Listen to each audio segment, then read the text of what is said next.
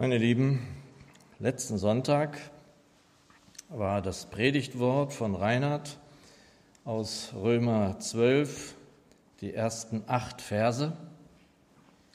vielleicht erinnert ihr, dass Bärbels Lesung dann die darauffolgenden Verse waren. Das hatte ich ehrlich gesagt hier auch noch nie dass ich da gesessen habe und so einen starken Eindruck hatte, darüber predigen zu sollen am nächsten Sonntag. Die Tage darauf war ich mir dann nicht so sicher. Das ist ja manchmal so ein Ringen darum, was will der Herr gesagt wissen, ausgelegt wissen. Aber die Frage erübrigte sich dann im Laufe dieser Woche, denn dieses Wort war so stark, das hat immer noch so eine starke Wirkung auf mich.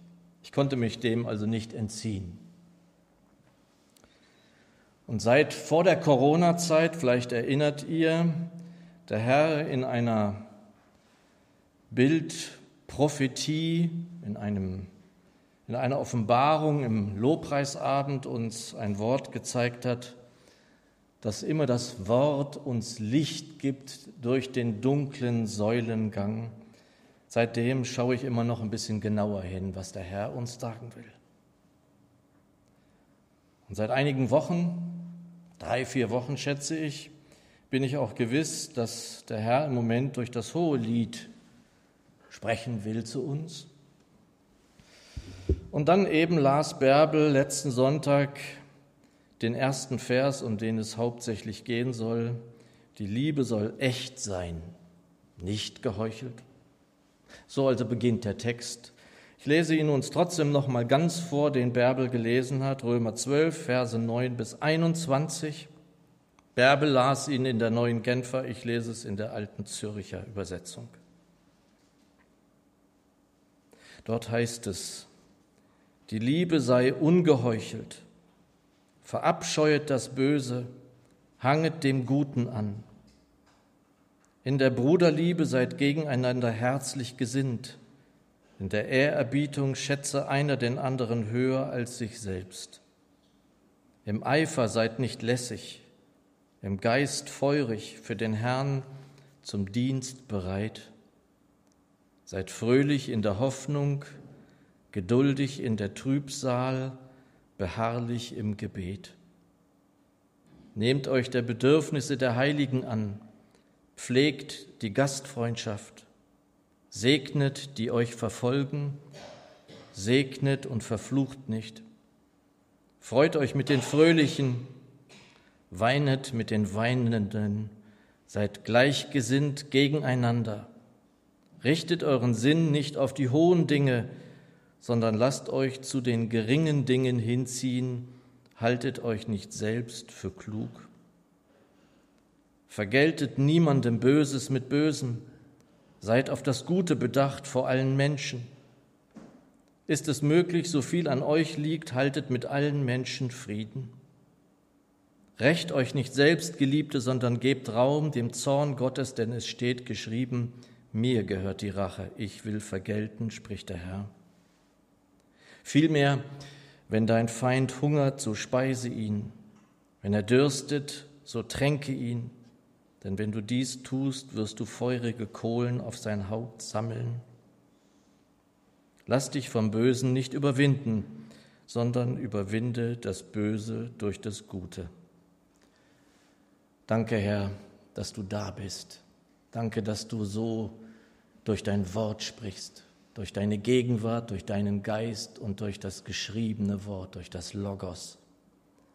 Danke, dass wir uns so ganz und gar auf dein Wort verlassen können spricht mitten hinein in unser Denken, in unser Handeln, in unseren Alltag. So bitte ich dich, segne uns dein Wort. Amen. Für mich ist in diesem ganzen Text wie, als würde der Herr durch die Säulen leuchten lassen, liebt, liebt Geschwister. Und in dieser wunderbaren alten Zürcher Übersetzung, die ich besonders liebe, ist bis einschließlich Vers 18 jeder Vers mit einem Ausrufezeichen versehen. Jeder Vers, Ausrufezeichen. und beginnt mit diesem Wort. Es ließ mich letzten Sonntag nahezu zusammenzucken, als ich da gesessen habe, dass auch die Elberfelder mit einem Ausrufezeichen versieht, die Liebe sei ungeheuchelt. Und dieser ganze Abschnitt war ja schon oft bei uns Predigtwort. Ich finde, ein Abschnitt, über den könnte man zehn Predigten halten. Ich habe ihn uns jetzt noch mal ganz vorgelesen, aber es soll vor allem um den ersten Vers gehen, Vers 9. Und da stellt sich eben die Frage, stehen wir in der Gefahr zu heucheln? Zu heucheln ausgerechnet da, wo der Herr alles hineinlegt, alles hineingelegt hat? Denn was ist ihm bei uns am wichtigsten? Woran sollen wir erkannt werden? Hier auf diesem Planeten. Johannes 13, Vers 35, da heißt es, daran wird jedermann erkennen, dass ihr meine Jünger seid, wenn ihr Liebe untereinander habt. Jeder Mann, jede Frau wird die Jünger Jesu daran erkennen. Also kein eventuell werden wir daran erkannt, kein möglicherweise kein unter bestimmten Umständen nur, kein nur unter den besten Voraussetzungen werden wir daran erkannt. Nein, wir werden alle daran nur erkannt, an nichts anderem. Und es soll hier unter uns in der Gemeinde Jesu nicht ein wenig um die Liebe gehen. Paulus sagt, alles bei euch geschehe in Liebe, nachzulesen 1. Korinther 16. Also noch einmal, ausgerechnet an dieser Stelle, in der er alles gegeben hat. Dort, wo das Motiv zu finden ist all seines Handelns, wo er sich selbst hingegeben hat. Da ist es also offenbar nötig, dass wir es prüfen, ob es Trug oder Schein ist.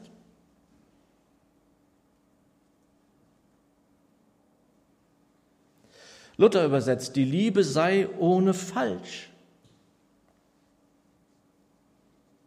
Und dann dachte ich wieder, wieder leuchtet es zwischen den Säulen auf in den letzten Wochen. Die Liebe sucht nicht das ihre. Sie lässt sich nicht erbittern.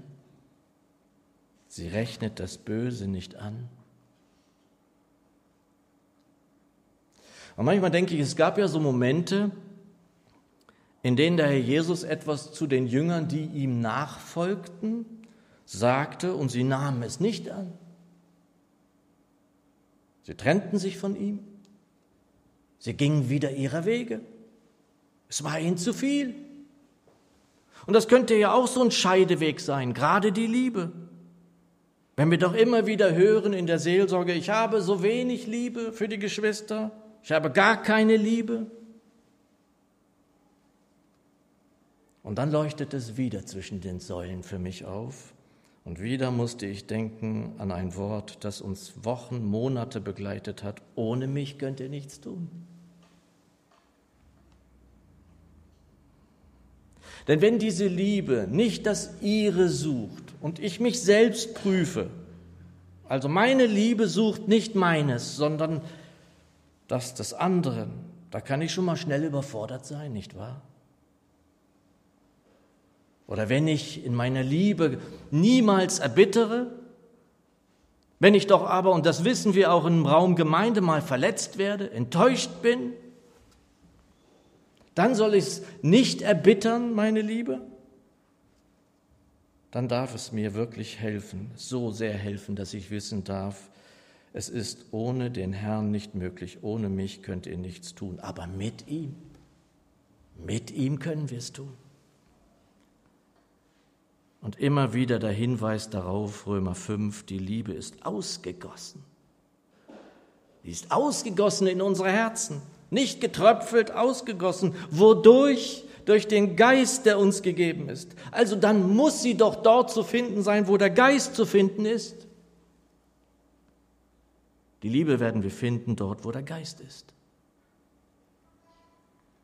In Römer 8, Vers 9 heißt, wer Jesu Geist nicht hat, der ist nicht sein.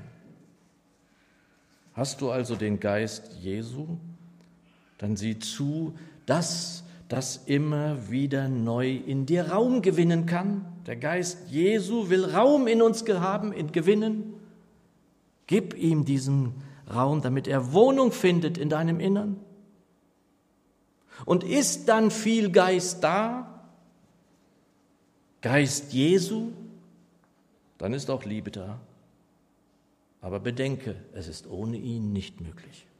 Zumindest nicht mit der Agape. Jener Liebe, die das hohe Lied zum Ausdruck bringt. Also bleibst du, das Wort, das über der Gemeinde stehen muss, bleibst du in dem Herrn Jesus. Dann wirst du auch in der Liebe bleiben, die er selbst ist. Und da muss dann auch immer wieder das Wort des Herrn aufleuchten, das er selber sagt, Johannes 15, 9 bis 12. Worte, die wir in uns tragen sollten. Bleibt in meiner Liebe. Wenn ihr meine Gebote haltet, werdet ihr in meiner Liebe bleiben wie ich die Gebote meines Vaters gehalten habe und in seiner Liebe bleibe. Dies habe ich zu euch geredet, damit meine Freude in euch sei und eure Freude vollkommen werde. Haben wir die Freude nicht, dann wird da auch keine Liebe sein. Das ist mein Gebot, dass ihr einander lieben sollt, wie ich euch geliebt habe. Ja, der Herr hat das Gesetz erfüllt mit der Liebe. Und wenn dann so ein Wort wie letzten Sonntag aus der Lesung von Bärbel uns trifft, dann dürfen wir schon prüfen. Stehen wir, stehe ich in der Gefahr zu heucheln mit einer nicht echten Liebe? Und dann könnten wir es so tun, dass wir also sozusagen ans Schubfach gehen und da die große Lupe rausholen und dann so anfangen und erstmal zu gucken, na, haben die Geschwister die Liebe? Hat die Schwester, der Bruder die Liebe mit der großen äh, Lupe ankommen? Und da muss eigentlich schon klar sein, nur wenn ich allein diese Lupe aus dem Schubfach hole, dann täusche ich mich schon. Dann werde ich schon lieblos. Ja, wir dürfen es nicht nur, wir müssen auch prüfen. Es muss Prüfung unter uns geben, ganz sicher, doch zunächst doch in mir selbst. Und dann prüfe in dir selbst, wo du bist. Wo stehst du mit dem Herrn Jesus, mit dem, der Liebe ist? Und vergebt mir, da muss ich immer wieder an meinen Vater denken. Das geht einfach nicht anders. Es liegt daran, dass er sozusagen ein Vermächtnis hinterlassen hat ein geistliches. Er war in einer Gemeindestunde, da war Streit und er zitierte eines seiner liebsten Lieder und fiel um und kam auch nicht mehr zu Bewusstsein. Und da heißt es, das sei alle meine Tage, meine Sorg und meine Frage, ob der Herr in mir regiert, ob ich in der Gnade stehe, ob ich zu dem Ziele gehe, ob ich folge, wie er führt. Und dann zur Frage der Liebe, Strophe 2, ob ich sorglos nichts versäume, nichts aus Lässigkeit verträume. Haben wir gerade gehabt in dem Text Vers 11, im Eifer nicht lässig zu sein, ob mein Herz sich nicht zerstreut. Und dann kommt's, ob mich jegliches Versehen, deren täglich viel geschehen, immer auch empfindlich reut also mich in die Reue bringt. Und es bleibt dabei, ohne ihn kann ich das nicht. Ich kann es ohne ihn nicht. Mit Geist Jesu in dir wirst du sehen und verstehen, ob es etwas gibt, das so nicht gehen kann in der Gemeinde Jesu. Und deshalb für mich eine der wichtigsten Ratschläge überhaupt in der Seelsorge. Halte dich in der Nähe Jesu auf. Setz dich zu den Füßen des Meisters. Und wenn es am Ende eines Tages ist, gleiche es ab, was da so war im Laufe eines Tages. Du wirst vom Heiligen Geist zu Jesus geführt, aber der nimmt dich nicht an die Hand und bringt dich zu Jesus, sondern er führt dich in der Nähe zu Christus. Zu dem, der Liebe ist. Und dann wirst du hingewiesen werden, du wirst aufmerksam gemacht werden, ermahnt zu klären, was hier und da gewesen ist. Mit der Schwester oder dem Bruder in der Gemeinde. Dabei geht es dann selten eher um meine Belange. Oft geht es um das, was ich irgendwie hinterlassen habe, wenn ich etwas unbedacht gesagt habe. Wie oft sind da Verletzungen und wir wissen es manchmal gar nicht, was wir gemacht haben. Manchmal ist es uns gar nicht bewusst, was wir getan oder gesagt haben. Ob mich jegliches Versehen, deren täglich viel geschehen, immer auch empfindlich reut? Und liebe Schwester, lieber Bruder, wenn da etwas ist, dann warte nicht mit Erklärung. Rufe gleich wieder an. Tu das im Laufe des Tages, bevor die Sonne untergeht, auch und besonders, wenn du selbst betroffen bist und vielleicht auch zornig wirst, dann solltest du da dringend handeln. Warum? Weil wir hier, ohne oftmals es zu wissen, dem Satan Raum geben. Epheser 4, Vers 26, die Sonne soll nicht untergehen über eurem Zorn, und gebt dem Teufel keinen Raum in euch. Keinen Raum. Kläre es, so schnell es geht. Geschwister, die neue Genfer überträgt Epheser 5, Vers 8, wie ich finde, ganz wunderbar. Früher gehörtet ihr selbst zur Finsternis, doch jetzt gehört ihr zum Licht, weil ihr mit dem Herrn verbunden seid. Und wir können das vielleicht durch diese Zeit, in der wir leben, noch viel mehr zu Gesicht bekommen, wie viel Zorn, wie viel Hass in dieser Welt ist. Durch Internet, durch Fernsehen, durch anderes mehr. Wie viel da zu finden ist. Früher hat man das vielleicht gar nicht so sehen können, heute können wir das sehen. Wie finster das alles ist, was die Menschen da geschaffen haben. Aber das ist nicht mehr der Raum, zu dem wir gehören. Diesem Raum gehören wir nicht mehr an. Ja, wir sind in dieser Welt. Und niemand sollte auch ehrlich gesagt irgendwie auf so einer Wolke schweben und anzufinden sein, wenn der Herr wiederkommt. Nein, wir sind in dieser Welt. Doch wir sind nicht von dieser Welt. Wir sind durch den, der Licht ist, im Licht zu finden, wo und wie es nur gehen kann. Suche Jesum und sein Licht. Alles andere hilft dir nicht. Und auch wenn das schwierig ist, wir sollten auch über die Finsternis in dieser Welt Bescheid wissen. Es ist gut, Bescheid zu wissen. Wir müssen nicht alle Details wissen. Aber es ist nötig zu wissen, was in dieser Welt geschieht. Dass da junge und auch ältere Menschen sind, die festgebunden sind an Drogen, an Alkohol, an Süchte und mehr. Und darüber sollten wir Bescheid wissen. Weil es diesem Feind, dem Satan, das ist ja kein Gehörnter, sondern er hat so viele Helfer in dieser gefallenen Welt, die ununterbrochen versuchen, Menschen in die Finsternis zu ziehen, Menschen zu zerstören,